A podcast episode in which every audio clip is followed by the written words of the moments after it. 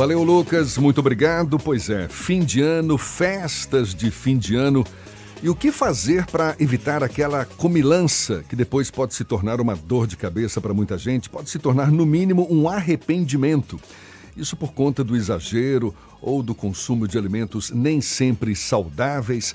É claro que muita gente sabe conter essa impulsão, planeja melhor o cardápio nessa época do ano e a gente mergulha um pouco mais no assunto, conversando agora com a nutricionista clínica e ortomolecular Reise Cunha. Seja bem-vinda. Bom dia, Reise.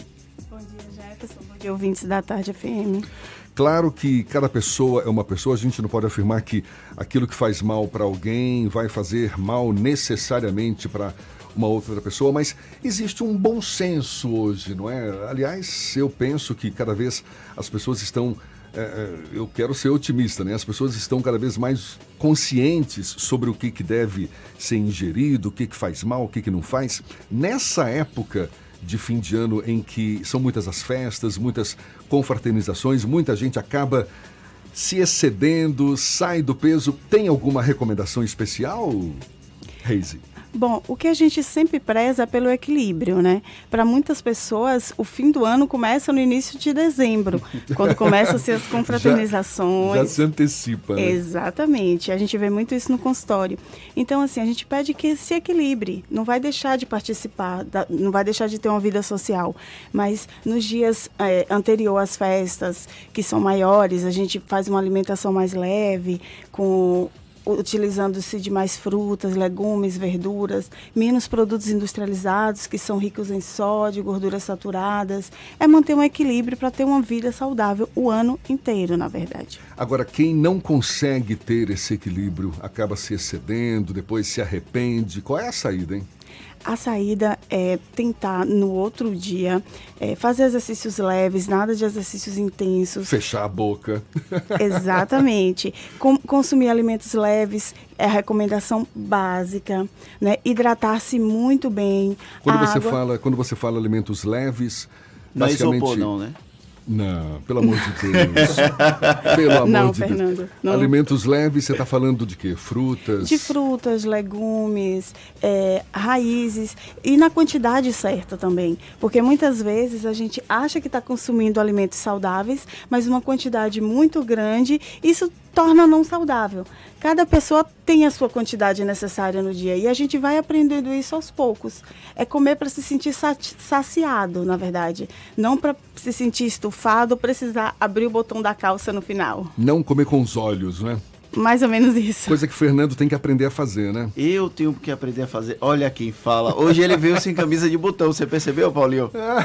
Depois da brincadeira de ontem. Pra não, não provocar nenhum acidente, botão voando. Pois aqui, é. Né? No, das noites de ceia, Natal, véspera de Natal e dia 31 de dezembro, é muito comum as pessoas se empanturrarem. Comem como se não houvesse amanhã até porque essa comida de ceia normalmente só acontece nesses dois dias do ano. Não, na como, maioria como se não houvesse amanhã, vírgula, porque no dia seguinte tem o resto tem da o ceia, resto. né? Mas como, como é que deixa de comer o resto da ceia para comer alguma coisa leve? É possível aproveitar o material da ceia para comer de maneira leve também?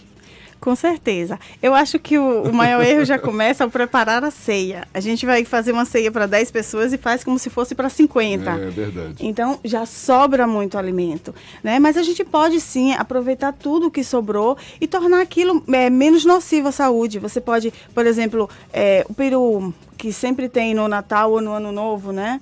A gente pode transformar em omeletes, em recheios para tortas ou para sanduíches depois. Não precisa necessariamente estar comendo aquele peru com farofa com salada de maionese três, quatro dias seguintes à ceia é que isso muitas vezes esbarra no, no hábito das pessoas, né? no costume, na, no, nos aspectos culturais mesmo. Numa época como essa, você vê, você citou aí, né? O Peru com farofa, não sei o que e tal acaba fazendo parte da, da, da, história, né? Dessas comemorações nessa época do ano, né? Sim, é muito importante. É, é, o comer, é a comida cultural, né? É aquela comida que a gente come uma vez, duas vezes ao ano no máximo. É importante, não é para deixar de comer, não é para deixar de participar, mas é para comer com, com parcimônia, com moderação, lembrando que tem um amanhã no outro dia, na verdade.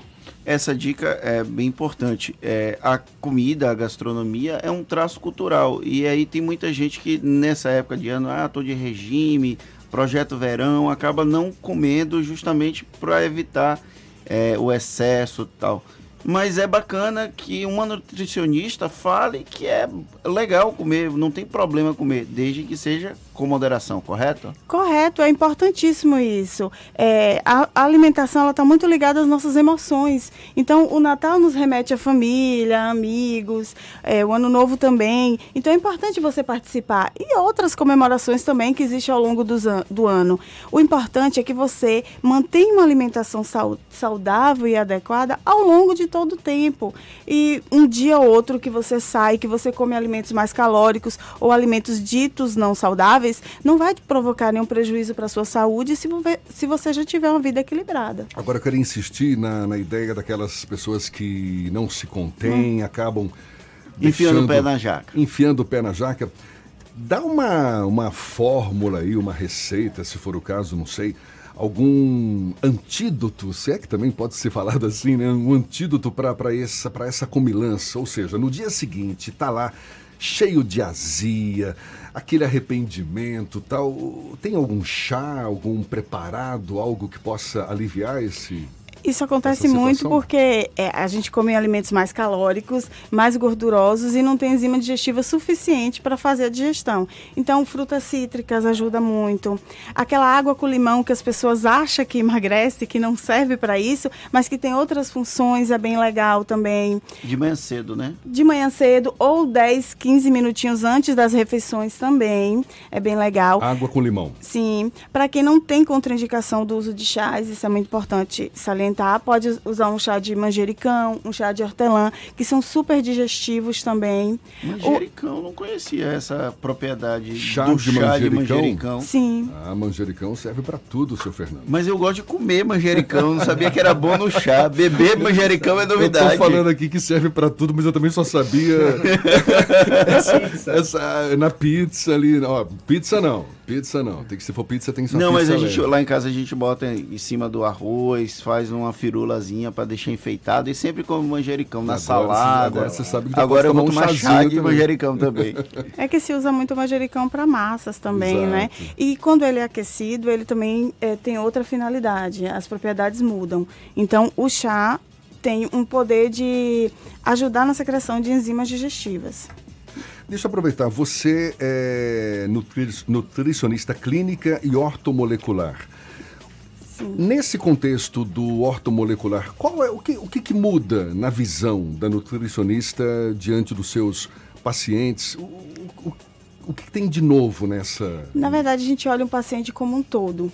Né? Se o paciente chega no seu consultório é, querendo emagrecer, você não vai pensar só nisso você vai pensar no que ele precisa para chegar até lá, em equilibrar o corpo. E, o, e a prática ortomolecular nada mais é do que isso, você equilibrar o organismo para chegar ao seu objetivo é, com nutrientes, com alimentação e quando necessário e se necessário com suplementação, porque muitas pessoas acham que quando ouve a palavra ortomolecular que você vai ao consultório e, e vai sair com 10 páginas de receitas e na verdade não é isso. Deixa eu só. É porque eu, eu acabei rindo aqui por causa do comentário de uma, de um ouvinte. Ela mandou a Ira Itaimara Santiago. Ela disse que também tem um chá de vergonha na cara. pra quem comer demais e aí no dia seguinte quiser tomar alguma coisa, toma um chá de vergonha na cara. Aliás, a gente lembra, você também pode participar desse bate-papo aqui, mandando suas mensagens por onde? Pelo WhatsApp no 71993111010 ou também no YouTube. Mande a sua mensagem e a gente pode interagir aqui com a nutricionista. Agora, explica pra gente a origem desse nome ortomolecular. Molecular a gente lembra de moléculas, orto. É, na verdade vem do, do grego, do latim, é a junção, né, do equilíbrio do corpo através do, das moléculas. Nós nada mais somos do que isso um conjunto de células que formam o ser humano. Então a gente tenta equilibrar o corpo com, com o uso de nutrientes que na verdade, estão dispostos na natureza. E é um bom exemplo de como que as pessoas são vistas de forma muito particular, não é? Ou seja, eu fico aqui imaginando, não sei, mas você certamente faz uma análise muito específica. Minuciosa.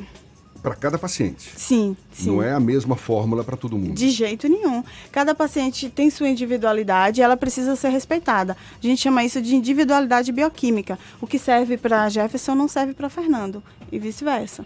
Estamos aqui conversando com a Reise Cunha, nutricionista clínica e ortomolecular, dando umas dicas aí para gente não passar mal nessa virada de ano, não comer tanto ou exageradamente.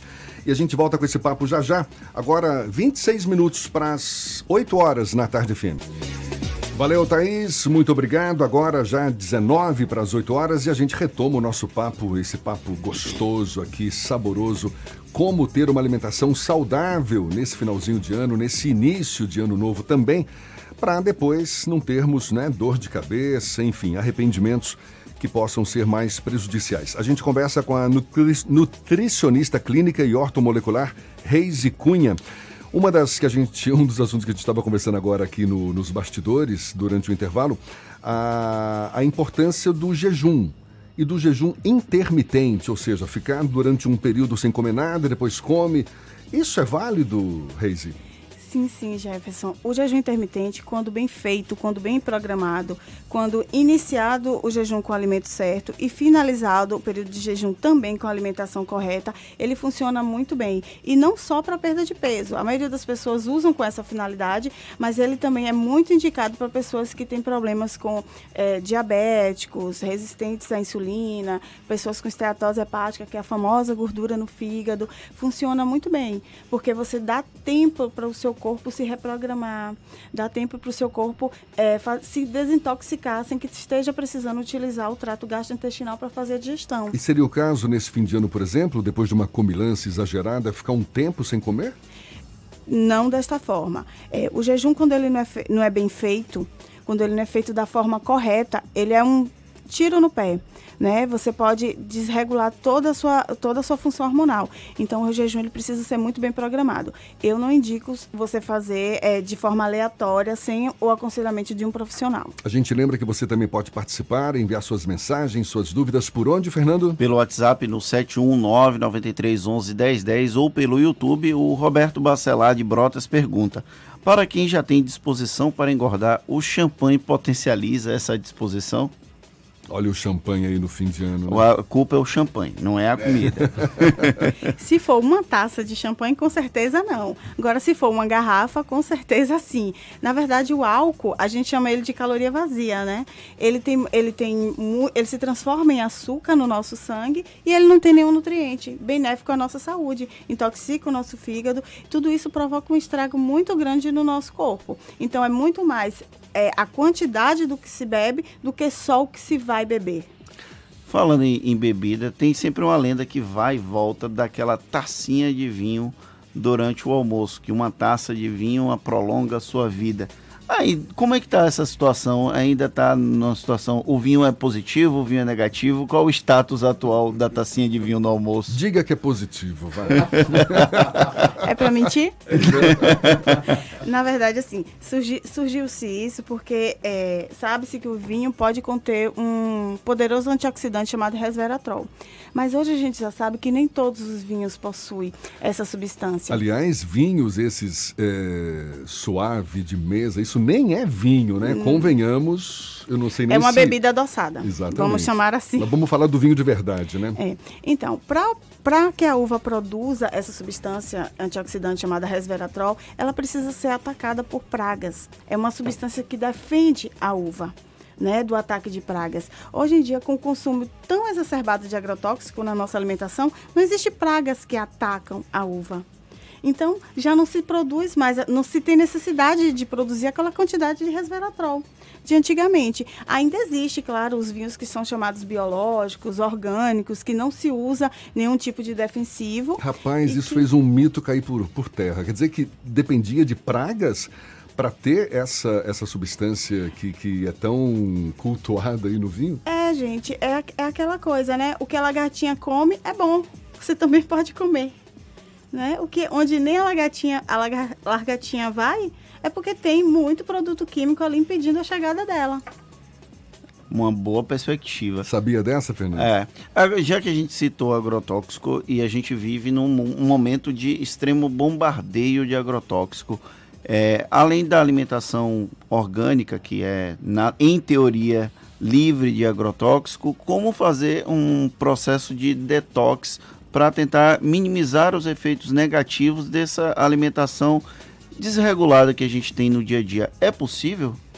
Sim, é possível. Infelizmente, é mito dizer que vai lavar e vai tirar o agrotóxico. Isso não acontece, tá? O agrotóxico, ele cresce com a planta, ele cresce com a fruta, então ele está entranhado. Ele não fica concentrado na, mais na fica superfície? nas sementes, nas cascas. É. A gente, retirando algumas cascas, a gente diminui o, a, a, concentração desse produto. Mas ele ainda vai conter nas frutas. O que a gente pode fazer é, sempre que possível, eu sei que não é a realidade para todo mundo, consumir orgânico, orgânico e preferir aquilo que você consome mais consumo orgânico. Se não for possível mesmo assim, ter uma vida saudável e equilibrada, o nosso corpo vai conseguindo depletar isso, né? Com o fígado funcionando bem, você se hidratando bem, evitando o consumo ao máximo de bebida alcoólica, é, tendo uma boa noite de sono.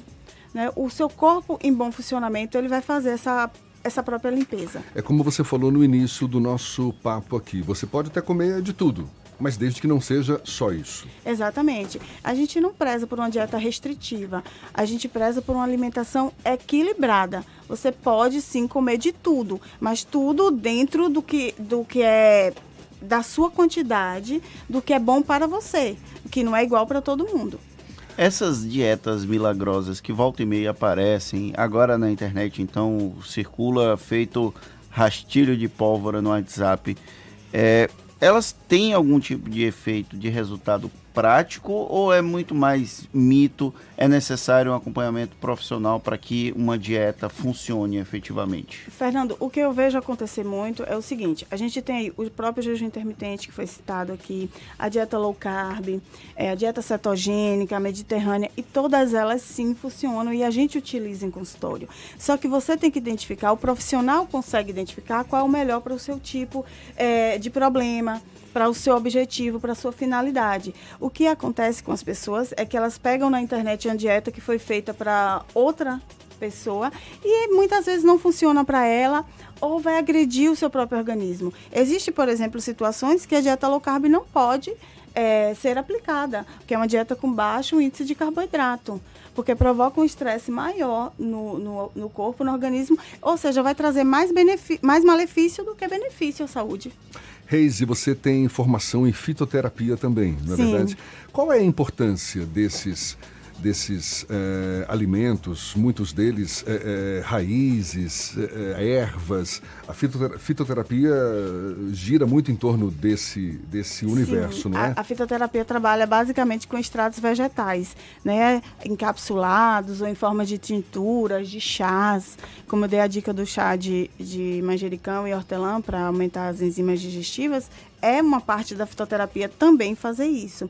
E ela hoje é, tem um papel fundamental no nosso trabalho, porque a gente consegue reduzir muito a, a utilização de medicação alopática, medicação comum, droga, é, com uso de fitoterápico. E existem fitoterápicos é, muito estudados e que funcionam efetivamente para muitas situações do, do, nosso dia a dia. Você está se referindo a, a, derivados vegetais, é isso? Você falou derivados vegetais? Eu, ativos. É, são, é uma parte da planta que é utilizada, isolada e utilizada. Mas que pode ser também utilizada a própria planta, não é? Sim, Raízes. sim, a raiz, as folhas, folhas. os talos, caules, casca. Sim. Na verdade, a gente já pratica fitoterapia há muito tempo, né? Aquele chazinho que vovó, vovó é. dava pra gente quando a gente estava resfriado. Isso é fitoterapia. Uhum. É também cultura popular, é sabedoria popular. Reis, e pra gente se despedir, pra gente encerrar, Deixa um recado aí para quem está nos ouvindo, para quem está doido para cair de boca numa ceia, festejando essa virada de ano, enfim. Vá com calma. O que, que você tem para falar para as pessoas aí? Bom, lembrando que a palavra do, do, do, ano, vamos dizer assim, é o equilíbrio na alimentação, mas não deixe de aproveitar a sua ceia. Se pro, programe o seu dia, faça hoje um bom café da manhã, um café da manhã leve, utilize alimentos é, mais naturais possíveis, evite o consumo de alimentos refinados, industrializados, não fique beliscando durante o dia. Muita gente tem esse hábito de ficar comendo biscoitinhos, pãezinhos durante o dia. Faça seu almoço, utilize vegetais, hidrate-se muito, muito, muito bem. Lembrando, a gente falou muito da bebida. A bebida ela não hidrata, mesmo que você esteja bebendo latas ou garrafas de cerveja. Bebida alcoolizada, né? Isso, bebida alcoólica. É, mesmo que você esteja bebendo cerveja, é um mito as pessoas acharem que a cerveja provoca algum tipo de hidratação. Não, ela desidrata. Pelo contrário. Então, intercale sempre o consumo de bebida alcoólica com água. A cada taça de vinho, uma taça de água e por aí vai. É, faça exercícios leves e tenha uma boa ceia, curta com, com sua família, seja onde você estiver, com família, com os amigos. Isso é muito importante também, isso faz parte do, da nossa cultura.